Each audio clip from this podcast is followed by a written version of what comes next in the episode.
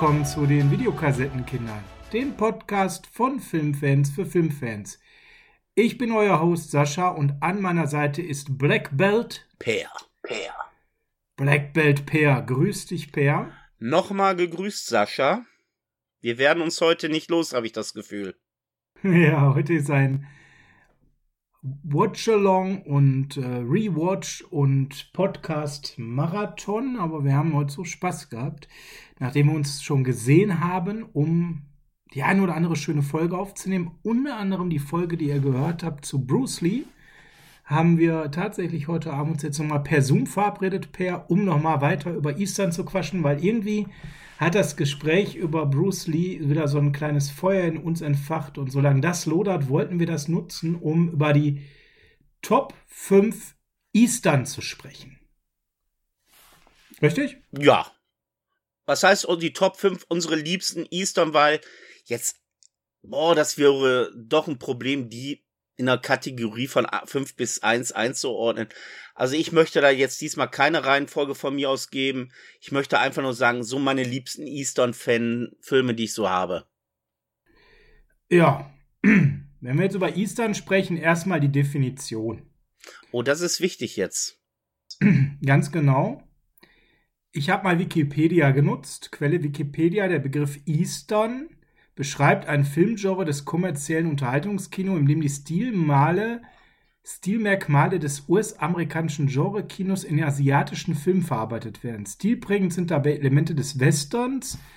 Teilweise wird Eastern auch synonym für das Genre des Martial Arts Films verwendet, mit dem es eng verwandt ist und das sich wiederum in die Genres Wuxia und Jidai Geki unterteilen lässt. Ja, also reden wir eigentlich streng genommen eher über Martial Arts Filme, oder? Du, das ist auch für mich die Grunddefinition eines Eastern. Ja. Wobei ich habe jetzt mal eine ganz dumme Frage noch im Vorfeld. Äh, wie sieht das hier aus? Mit äh, Serien gibt's ja, okay, Serien gibt's auch. Was ist mit Darstellern? Bleiben wir dabei, ein Darsteller und andere Filme sind von ihm raus? Das können wir gerne machen. Ich meine, wir haben es jetzt vor allem immer mit Fortsetzungen gemacht, aber wir können mal den Druck erhöhen und sagen, ein Darsteller und alle Filme des Darstellers sind raus. Gerne. Aber wenn wir über Eastern reden, sprechen wir ja nicht wie sonst über einen Darsteller. Äh, und da ist jetzt die Frage, wollen wir das dann wirklich auch auf den Darsteller uns noch selbst die Limitierung geben? Komm, wir machen das mal richtig sportlich. Martial Arts Definition trifft, glaube ich, auch jetzt besser zu. Fernöstliche Variante des Actionfilms. Mit einer stilisierten Darbietung von Kampfkünsten, dominiert von Karate, Kickboxen, Judo, Kung Fu, Taekwondo. Okay. Mit okay. komplizierten Choreografien. Ich glaube, da sind wir zu Hause. Also unsere Top 5 Martial Arts Filme mit einer neuen Spezialregel wenn in einem Film ein Darsteller vorkommt, scheidet, also wir würden jetzt mal auf den Hauptdarsteller das konzentrieren. Das, das, das wäre mir auch ganz lieb. Ne? Weil, Dann scheiden alle Filme dieses Hauptdarstellers aus. weil wenn wir jetzt auf die Shaw Brothers gehen, die tauchen ja alle irgendwie mal irgendwo auf. Auf. Ja, oder ich sag mal, wenn wir jetzt hier ne, Bruce Lee, Enter the Dragon nehmen und dann sagen wir, Jackie Chan ist damit raus oder Sammo Hung, schwierig. Ja? Ja. Ja, also, Rock on Pair, ähm, ich bin dran. Gut, dann leg mal los. Und ich fange mit etwas an, jetzt könnte ich total fies sein und einen Film nehmen, ähm, wo ich dann dir jetzt direkt einen Hauptdarsteller klaue. Das mache ich hier nicht. Den wirst du auf gar keinen Fall haben. Jetzt kommt's. Aber dieser Film, der ist von 2004, der war für mich die Wiederbelebung eines toten Martial Arts Genres. Denn zu dem Zeitpunkt war dieses Genre für mich auserzählt. Und äh, ich habe dann damals den Tipp bekommen, du, da gibt es so einen total durchgeknallten Typen, einen Thailänder, ja, der macht da ohne Netz und doppelten Boden unheimlich krasse Effekte, das musst du mal gesehen haben. Ich spreche von Tony Ya, so heißt er, und ich spreche von Ong Bak. Ein Film, der mich wieder wachgeküsst hat, was dieses Genre angeht und der meine Flamme wieder entzündet hat, nachdem ich mit diesem Genre doch so ein bisschen einen cool, cool Downer hatte, weil einfach, es war alles auserzählt, man hatte alles irgendwie gesehen und ich nehme, auch wenn ich jetzt natürlich jetzt hier Van Damme rausnehmen könnte, Jackie Chan rausnehmen könnte, Bruce Lee rausnehmen könnte, die kommen ja bei mir auf der Liste höher. Meine Nummer 5 ist keiner von denen. Nummer 5 ist Ong Bak. Ab 16 Jahren.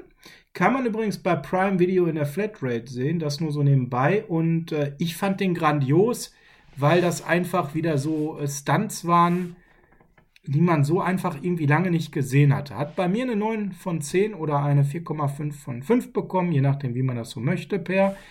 Kennst du den? Wie findest du den?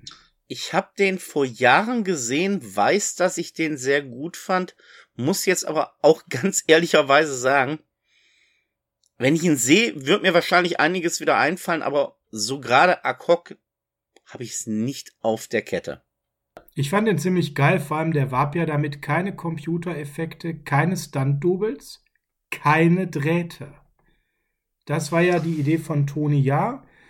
Ähm, der Film ist auch ziemlich geil eingeschlagen damals, was mich dann halt verwundert hat, dass dann irgendwie nicht mehr viel kam, weil man müsste ja eigentlich meinen, mit diesem Erfolg müsste er dann als Actor seinen Durchbruch gehabt haben. Man munkelte so ein bisschen die Art und Weise, wie er das da rüberbringt, ist so aufwendig, dass da eben an der Stelle es schwierig ist, weitere Filme zu drehen. Ong Bak 2 stand da deutlich hinten dran, muss man ganz klar sagen, war nicht mehr so gut wie der erste Teil, der später kam. Dann kam auch noch dann so ein Film mit so einem Elefant und diverse andere Filme. Also die waren dann alle doch eher, muss ich ganz ehrlich sagen, eine ziemliche Enttäuschung. Aber dieses Ong Bak äh, hat sich bei mir sehr ins Hirn hineingebrannt. Ong Bak 2, Ong Bak 3, das müsst ihr alles nicht gesehen haben, aber guckt euch auf jeden Fall mal Ong Bak an. Das ist schon ein ziemlich geiler Film. Wenn du sagst, ein Film, der dich begeistert hat, möchte ich dann direkt auch mal zu einem Film kommen, der mich begeistert hat. Und wie ich bei Bruce Lee schon sagte, ich habe dummerweise immer das Glück mit, ja, den Magna Opus eines Genres anzufangen, dummerweise unbewusst. Oder eines Darstellers. In diesem Fall trifft beides zu, weil ich möchte über ein Subgenre des Eastern reden. Und zwar ein Film von Canon, den ich 1983 gesehen habe auf VHS. Und es war der erste seiner Art und ich dachte, die anderen sind auch alle so und nein, sie waren nicht so. Und zwar rede ich von Revenge of the Ninja, die Rückkehr der Ninja mit Shukosugi.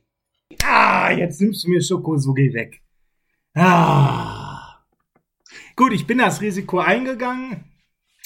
Es war eigentlich klar, dass du einen meiner Lieblinge wegnimmst. Genialer Typ, genial, müssen wir gar nicht drüber reden. Ich bin komplett bei dir. Also, ähm, der Mann hat großartige Filme gemacht. Erzähl mal, warum Shokosugi für dich so einen hohen Stellwert hat. Weil er wirklich die Personifizierung eines Ninja ist. Der Mann ist ein Kampfsportexperte vom Herrn. Die Filme sind hart und kompromisslos. Okay, es ist ein Canon-Film, also Handlung und Sinn brauchen wir hier nicht suchen, aber die Action stimmt. Ja, das stimmt. Und es ist wirklich so, es ist der zweite Teil einer, ja, fünf Filme umfassende Opus-Reihe, kann man sagen, die alle nichts miteinander zu tun haben. Äh, die ersten drei sind von Canon, dann die Tausend Augen und die neuen Leben sind von anderen ähm, Firmen. Aber die Rückkehr der Ninja ist halt A, ein Film, der im Hier und Jetzt spielt, in den 80er Jahren in Amerika. Es hat eine Geschichte, die man auch real nacherfassen kann. Es geht um Drogenhandel. Und jetzt nicht irgendwie Opiumhandel in irgendwelchen Spelunken. Nein, es geht einfach um schlicht und ergreifenden Drogenhandel aus Asien nach Amerika. Es hat die Mafia ihren Auftritt. Und der Film ist, was Action betrifft und auch mit der Darstellung von Martial Arts wirklich ein Film, der seines, seinesgleichen sucht.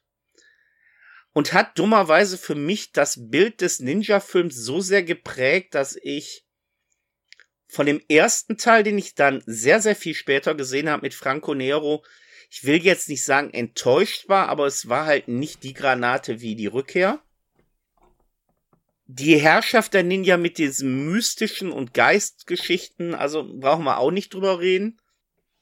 Und wenn man dann bedenkt, als dieser Film rauskam, gab es etliche Ninja-Filme in den Videotheken. Und das war alles ein solcher Rone Piepelner Nonsens.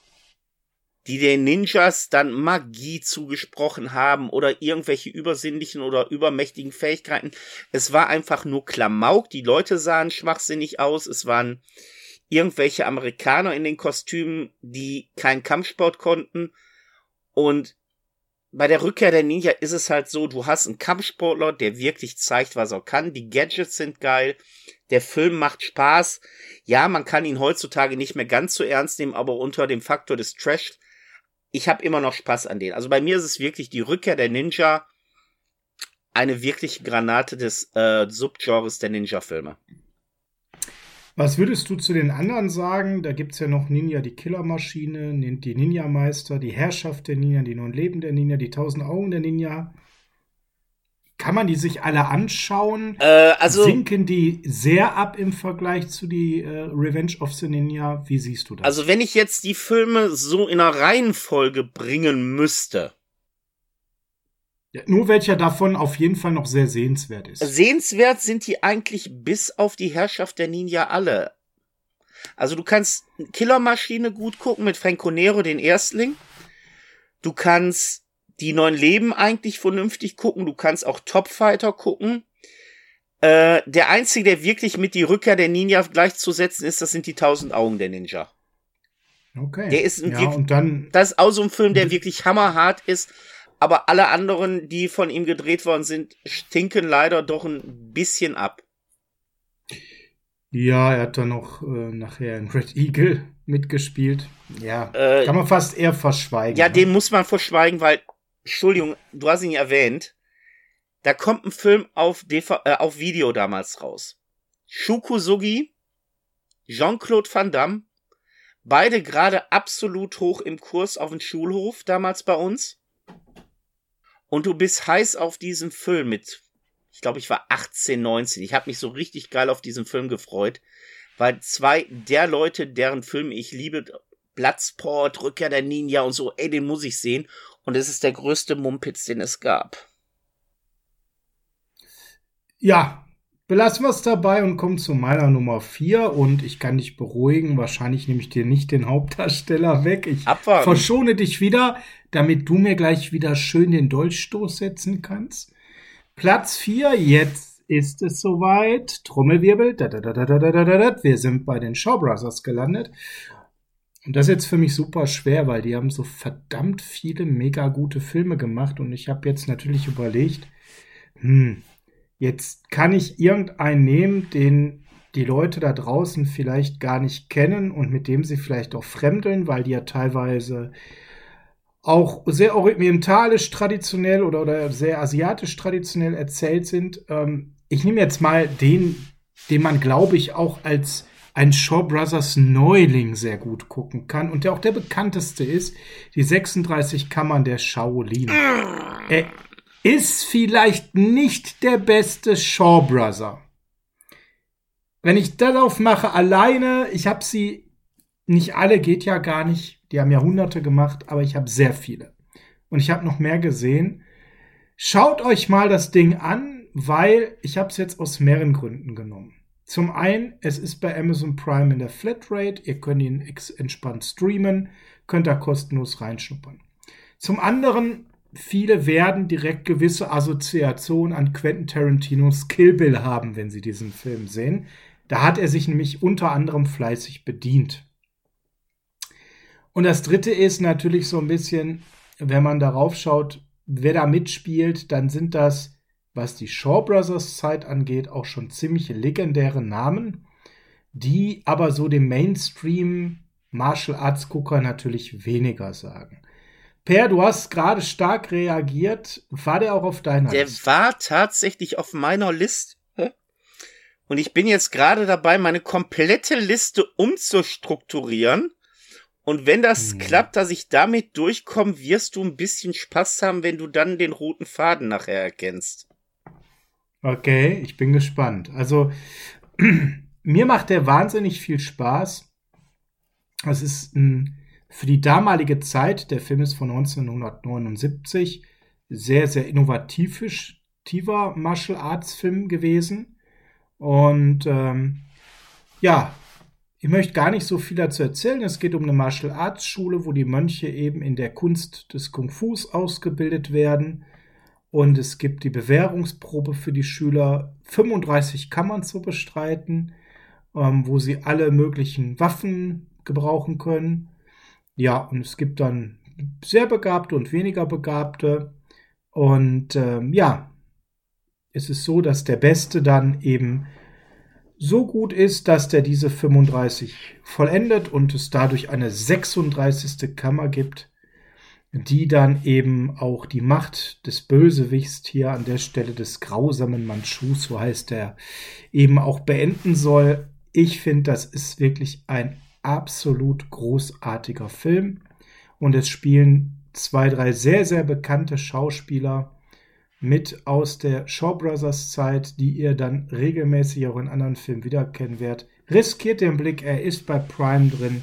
Streamt das mal, das ist ein tolles Ding. Und hier kann man sich sogar die beiden Fortsetzungen durchaus angucken. Ja, wobei da habe ich ein kleines Problem damit.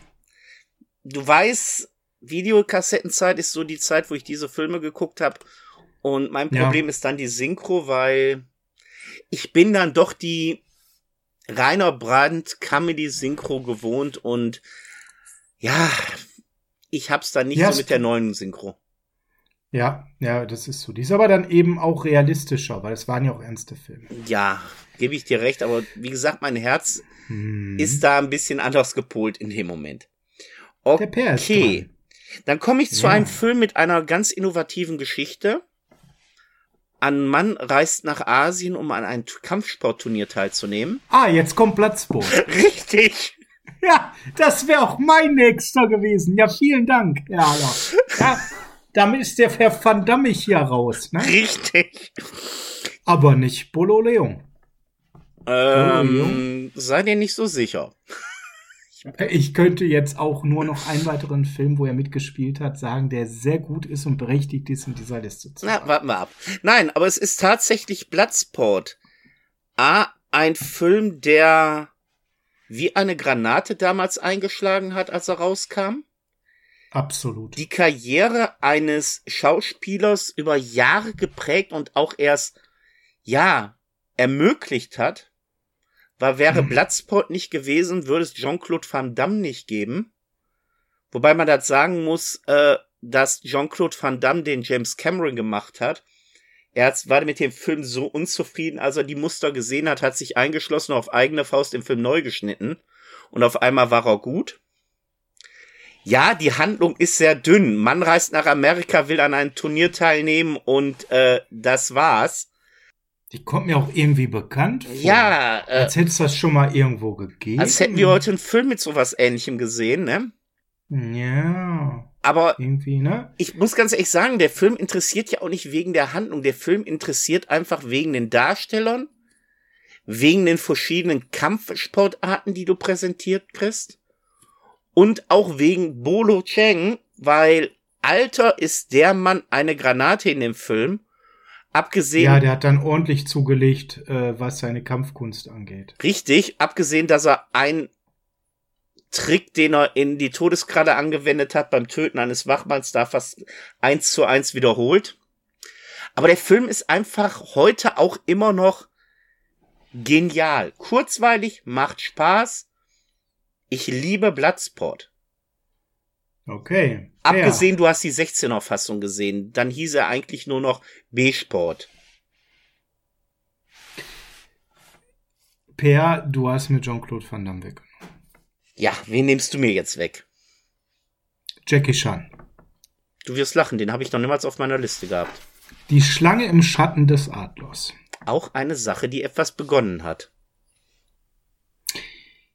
Wie meinst du das? Kannst du, kannst du direkt gerne erklären? Ich spiele dir den Ball zu.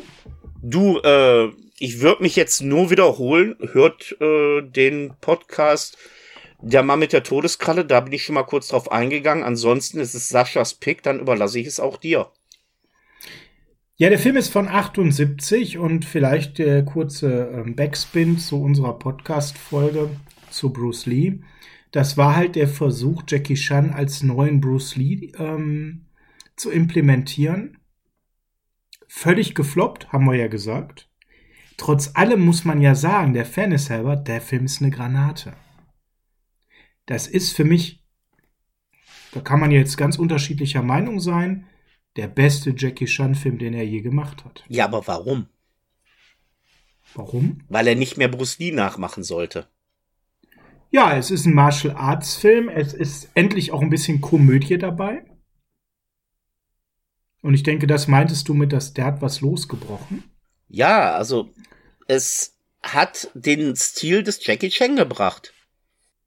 Ja, so anf anfangs, ne? Also es wurde nachher noch deutlich doller mit der Komödie, muss man ja ganz klar sagen. Aber es war der Anfang des Ich darf lustig sein.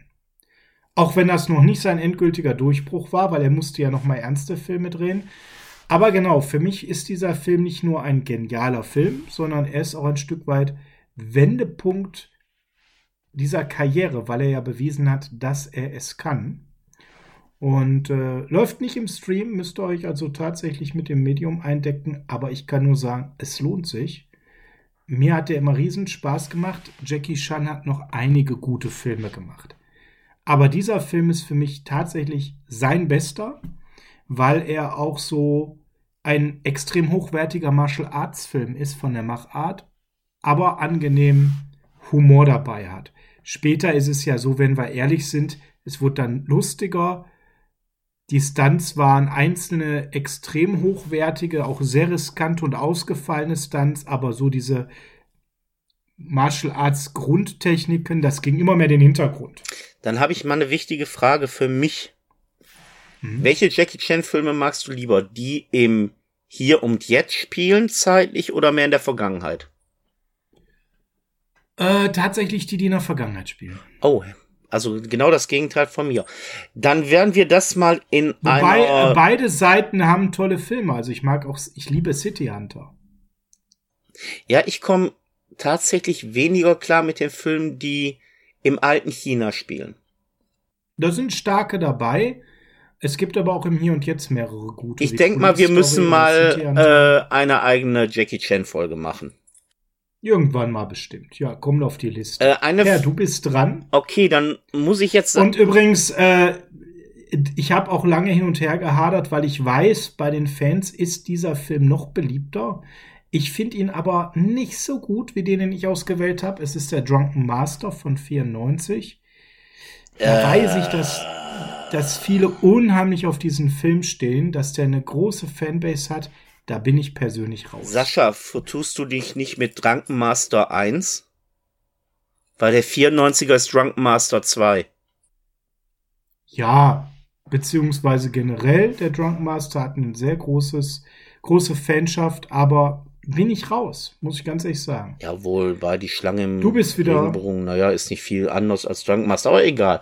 Okay, dann werde ich jetzt eine Trilogie vervollständigen, weil auf mehr als drei Filme auf dieser Art komme ich nicht. Ich möchte noch mal einen Canon-Film sagen.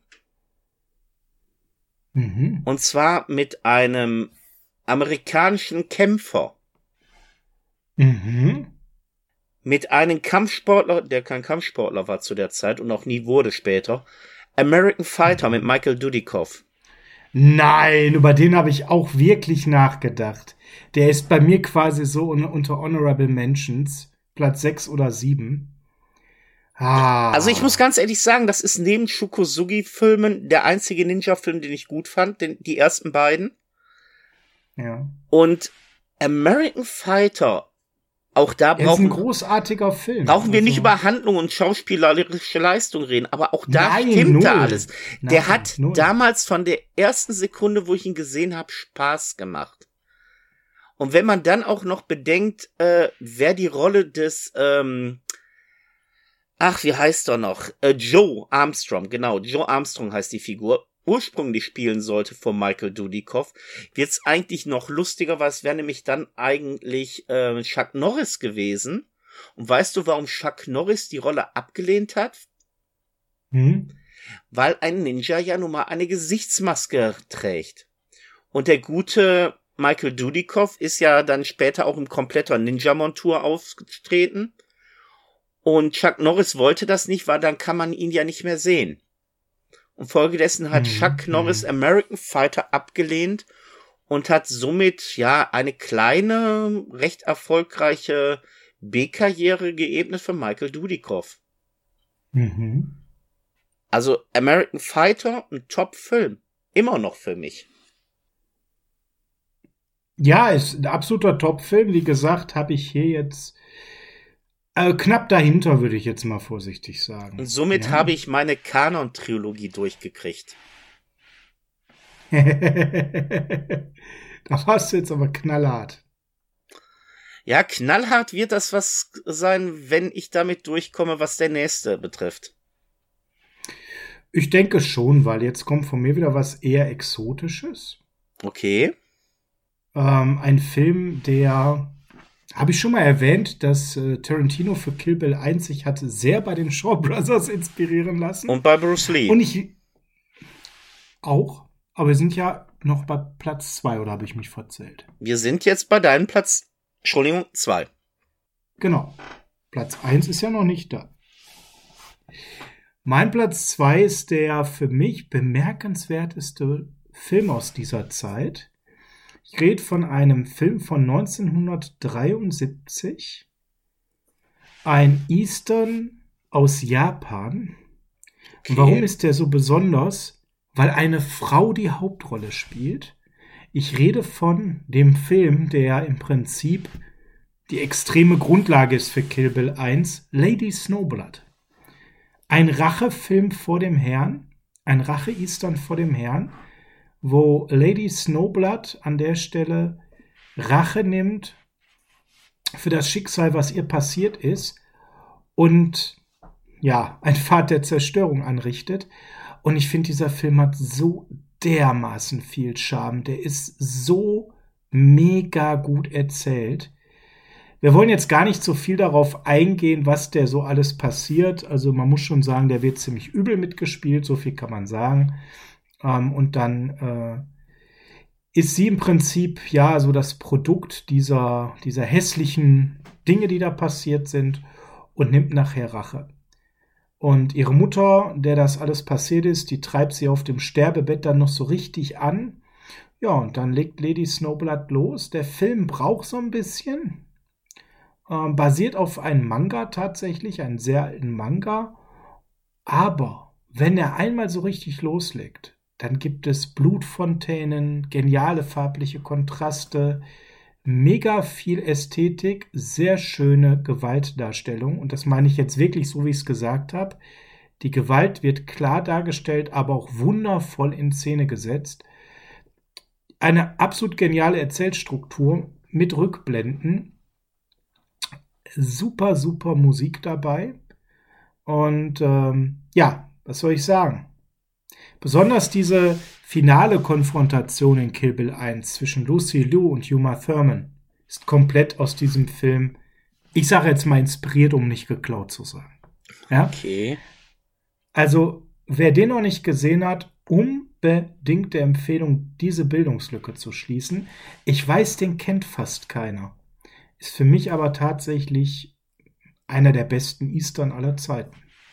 Eben auch, weil 1973 eine Frau diese Hauptrolle gespielt hat. Und ähm, der Film ist so oft danach in seiner Machart nochmal kopiert worden, das ist schon besonders. Hier stellvertretend, ich hätte die 18 Kämpfer aus Bronze natürlich auch noch nennen können aus der Zeit oder ähm, auch andere Filme, aber ich musste mich ja entscheiden und habe mich jetzt für den entschieden, einfach weil da nochmal dieses Ticken Besondere dabei war. Und äh, ja, wie gesagt, über die Shaw Brothers könnte ich jetzt alleine drei Stunden reden. Jetzt bist du wieder dran. Gut, dann möchte ich äh, einen absoluten Action-Klassiker des Eastern jetzt bringen.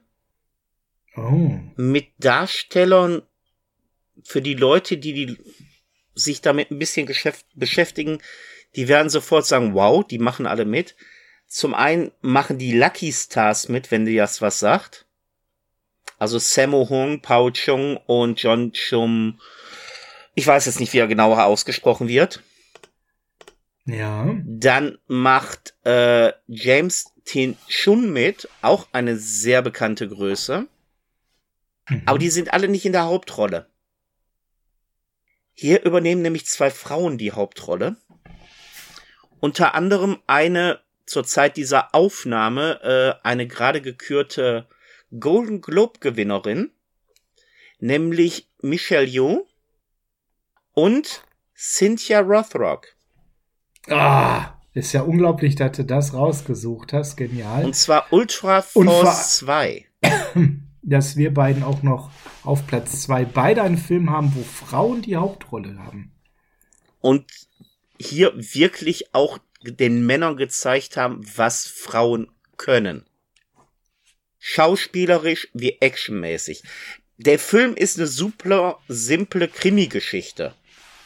Absolut. Aber- passt so ein Bierdeckel. Wirklich. Börsenskandal, äh, Mikrofilm geklaut, der Typ wird gejagt, umgebracht und äh, jetzt müssen die Polizistin gucken, wie sie den Bösen stellen. Das ist jetzt wirklich eine ganz grobe Zusammenfassung. Aber das ist ein Actionfilm, wirklich, der so mich damals beeindruckt hat. Und leider durch Okay. die deutsche Titelschmiede auch bei allen anderen Fortsetzungen mich so wieder geschockt hat, wie schlecht die anderen Filme sind, weil die einfach nichts, die Qualität haben, weil die alle miteinander nichts zu tun hat, haben. Aber Mhm, Ultra Force mhm. zweiter Teil ist ein Hammer. Okay. Ich okay. weiß nicht, also äh, Michelle Yeoh hat noch einige gute Filme gemacht. Äh, Cynthia Rothrock Ja. hat einige gute Filme gemacht, aber keiner kommt an diesem Film dran. Ja, bei Cynthia Rothrock wäre ich jetzt persönlich, da muss ich jetzt gestehen, Bildungslücke. Ne? Da bin ich jetzt tatsächlich gar nicht so unterwegs. Aber Michelle Yeoh, natürlich, klar, die hat noch eine Menge gute Filme gemacht. Du, die hat sogar eine Trilogie äh, filmmäßig gemacht mit Bolo. Mit äh, Tiger Cage hieß das, glaube ich. Okay. Tiger Fighter, äh, warte mal, wie war das? Wie hieß der nochmal? Überleg, überleg, überleg. Nee, Tiger Claws. Claws war's. Okay. Okay. So, Ja, komm, kommen wir zu meiner Nummer eins. ja. Ich weiß, was jetzt bei dir kommt. Und ich habe mir ein kleines Hintertürchen dadurch freigehalten. Ja gut, jetzt muss man dazu sagen, es sind ja noch nicht alle Größen weg. Es ist ein Van Damme nur weg, es ist ein äh, Jackie Chan weg, aber wenn wir mal so auf die Martial Arts Darsteller schauen, du hättest noch so viel Auswahl, du könntest jetzt einen Chuck Norris gleich noch nehmen. Du könntest jetzt gleich noch einige asiatische Darsteller nehmen. Bruce Lee kannst du natürlich jetzt nicht mehr nehmen, nachdem ich dran war, weil, sind wir ganz ehrlich, wir haben den Mann mit der Todeskralle ja nicht umsonst gereviewt. Der ist eine 10 von 10. Es ist einer, es ist der beste Martial Arts Film aller Zeiten für mich. Einer der besten Filme aller Zeiten überhaupt. Der gehört für mich in eine stabile Top 50. Und äh, deswegen mein verdienter Platz 1. So, und du meinst, damit kannst du mich jetzt so aus die Reserve holen? Ja, ich denke, du wusstest von deinem Leid. Jetzt könnte ich natürlich ganz hart. vorbereitet. Du, ich bin insofern vorbereitet, dass ich natürlich jetzt sagen könnte, ja, du hast mir jetzt Bruce Lee weggenommen. Aber ich habe natürlich noch einen anderen Hammerfilm, nämlich sein letzter Kampf. Wenn man es genau nimmt, hat er ja da nur die Kampfsequenzen am Schluss gemacht. Die Hauptrolle spielt er ja nicht. Hm, Jetzt kommst du wieder mit so einer ganz schiepen Nummer hier. Ja, komm, du hast. Nein, nein, ich habe Ich kenne dich doch. Nein, nein, du ich- hast noch was in der Ich habe tatsächlich noch was in der Hinterhand. Da ich mich ja sehr auf die 80er Jahre gestürzt habe, möchte ich. Ja, ich habe ja mehr die 70er abgedeckt. Und genau aus der Zeit will ich auch einen nehmen. Und ich fand es schön, dass du gesagt hast, die Schlange im Schatten des Adlers ist ja ein Jackie Chan-Film, den kann ich ja nicht mehr nehmen. Gebe ich dir ohne weiteres recht, ist so. Aber die Schlange im Schatten des Adlers hat ja nun mal noch einen anderen Darsteller. Ach Gottchen, jetzt geht er über den Weg. Ja, was heißt, ich gehe über den Weg? Also, jetzt muss man ganz ehrlich sagen, ich habe den größten Spaß damals immer gehabt mit den Drunken Master Filmen. Und wir haben halt hier einen Film, der nun mal mit Heiso, oh mein Gott, jetzt kommt, ist, ähm, ich, wir nennen ihn Drunken ist schon ein billiger Trick, ne? Per ist schon ein billiger Trick. Ach, was heißt billiger Trick? Also ich muss ganz klar sagen, die Drunken Master als solches spiegeln aber genau das wieder, was ich mit Eastern oder Kung-Fu-Filme, wie wir sie damals genannt haben, den, der 70er und frühen 80er verbinde. Humor, mhm. ein bisschen Klamauk und sehr gute Kämpfe. Mhm. Dass der Hauptdarsteller, der sogenannte Drunken Master, gedoubelt wurde, wissen wir alle. Das merkt man auch am, zum Teil. Aber ich muss ganz klar sagen, die ganzen Drunken Master Filme haben mir immer Spaß gemacht. Und okay. werden mir auch immer Spaß machen. Die sind so herrlich absurd. Da kannst du dich wirklich mit einem Fläschchen Bier auf die Couch legen und kannst so einen gucken und hast deine Freude dran. Aber wenn du sagst, ich komme dir zu billig, okay. Das ist schon, das ist schon jetzt, also ich bin jetzt schon erstaunt, dass du diesen billigen Schleichweg hier. Dann komme ich halt. Bin ich schon erstaunt einfach. Jetzt. Dann komme ich halt mit einem richtig harten Klassiker. Story of Ricky. Den nehme ich sofort.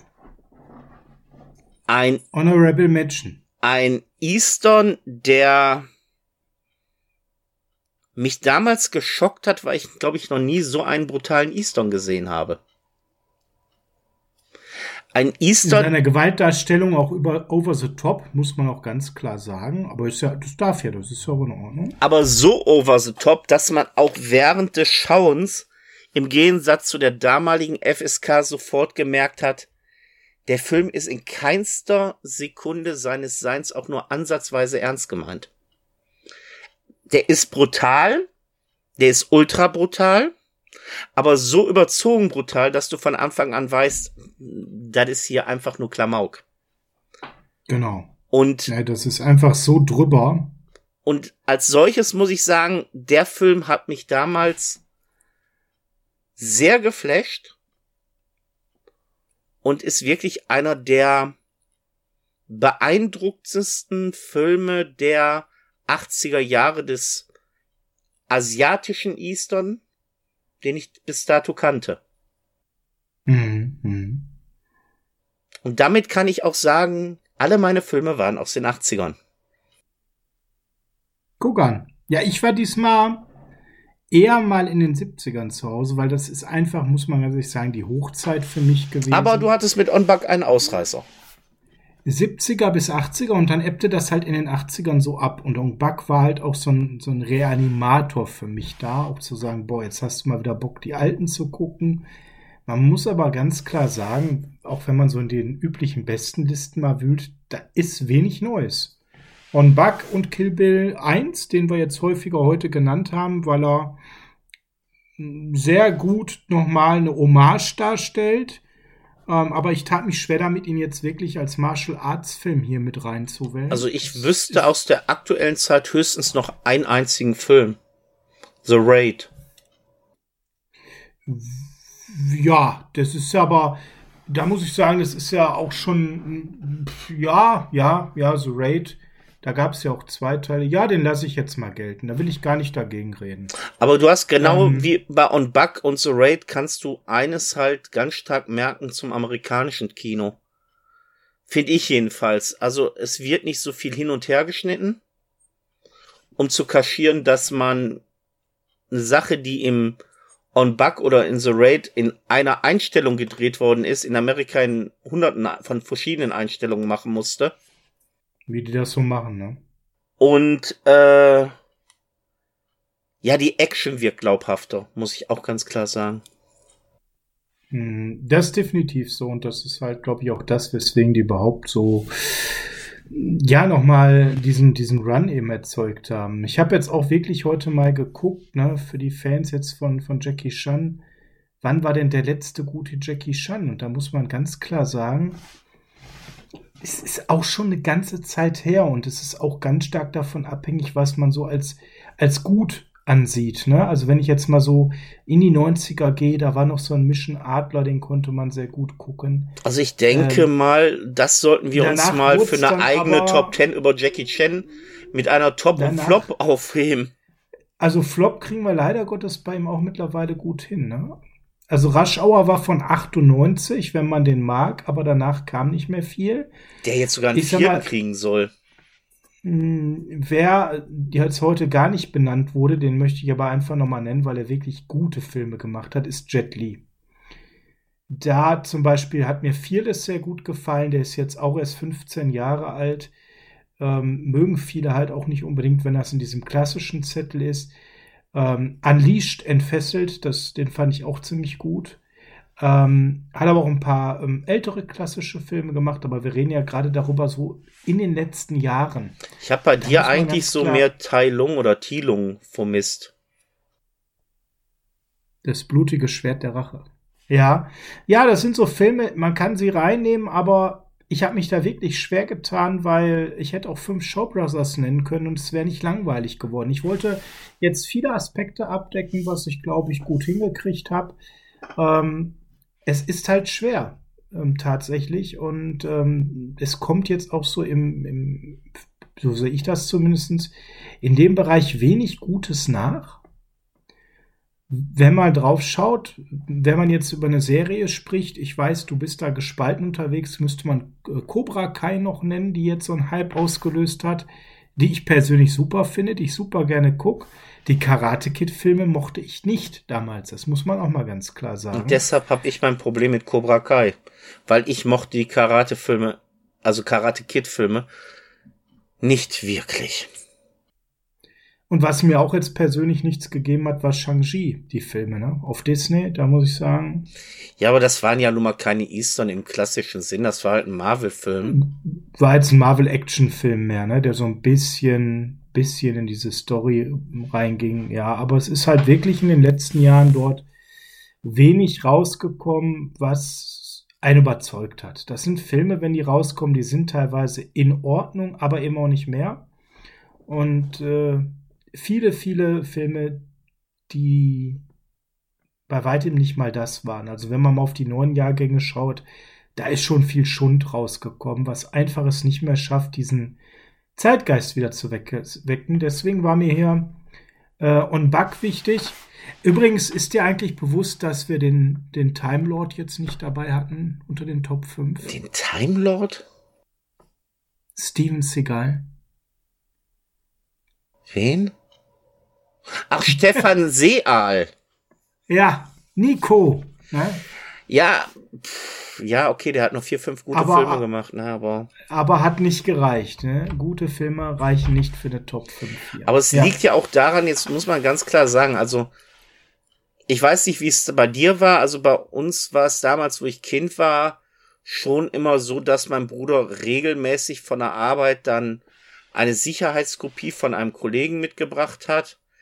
Und da war zu 50 Prozent immer ein Karatefilm bei, wie es damals hieß. Hier ist ein Karatefilm oder ein Kung-Fu-Film, guck mal.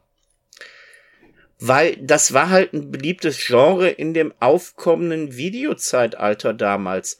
Die großen Labels haben ihre Filme für sich behalten, die wollten die nicht im Videomarkt ja versumpfen lassen oder versilbern, weil für die war immer noch Kino das einzig wahre. Und dann haben halt die ganzen Labels, die halt ihre Videokassetten rausgebracht haben, sich auf solche, wie es dann in so der einen oder anderen Dokumentation aus der damaligen Zeit auch war äh, und genannt worden ist, auf diese Schundfilme gestürzt. Und wir haben natürlich wirklich eine solche Vielzahl von Eastern in der Zeit damals mitgekriegt. Also gefühlt ist, glaube ich, fast jeder Eastern Anfang der 70er Jahre, der gedreht worden ist, und das war nicht weniger auch nach Deutschland gekommen. Man hat es an der Synchronisation gemerkt, die waren alle ziemlich ähnlich und mit den gleichen Sprechern, aber es lag daran, dass halt die Filme halt billig zu kriegen waren. Der Markt war da, die Leute wollten ihr Heimvideo haben mit ihren neuen Filmen und das war halt damals der Karate Kung Fu Film, wie es damals so schien hieß. Und das hat einen natürlich sehr hart geprägt. Absolut. Und wenn du bedenkst, danach, als die großen Majors dann ihre Filme auch auf Video gebracht haben, sind diese Art von Filme ja auch massiv weniger geworden. Und denk mal, wo du deine erste Videokarte ein paar Jahre später hattest mit 18, äh, da gab's diese Filme auch nicht mehr in den Videotheken.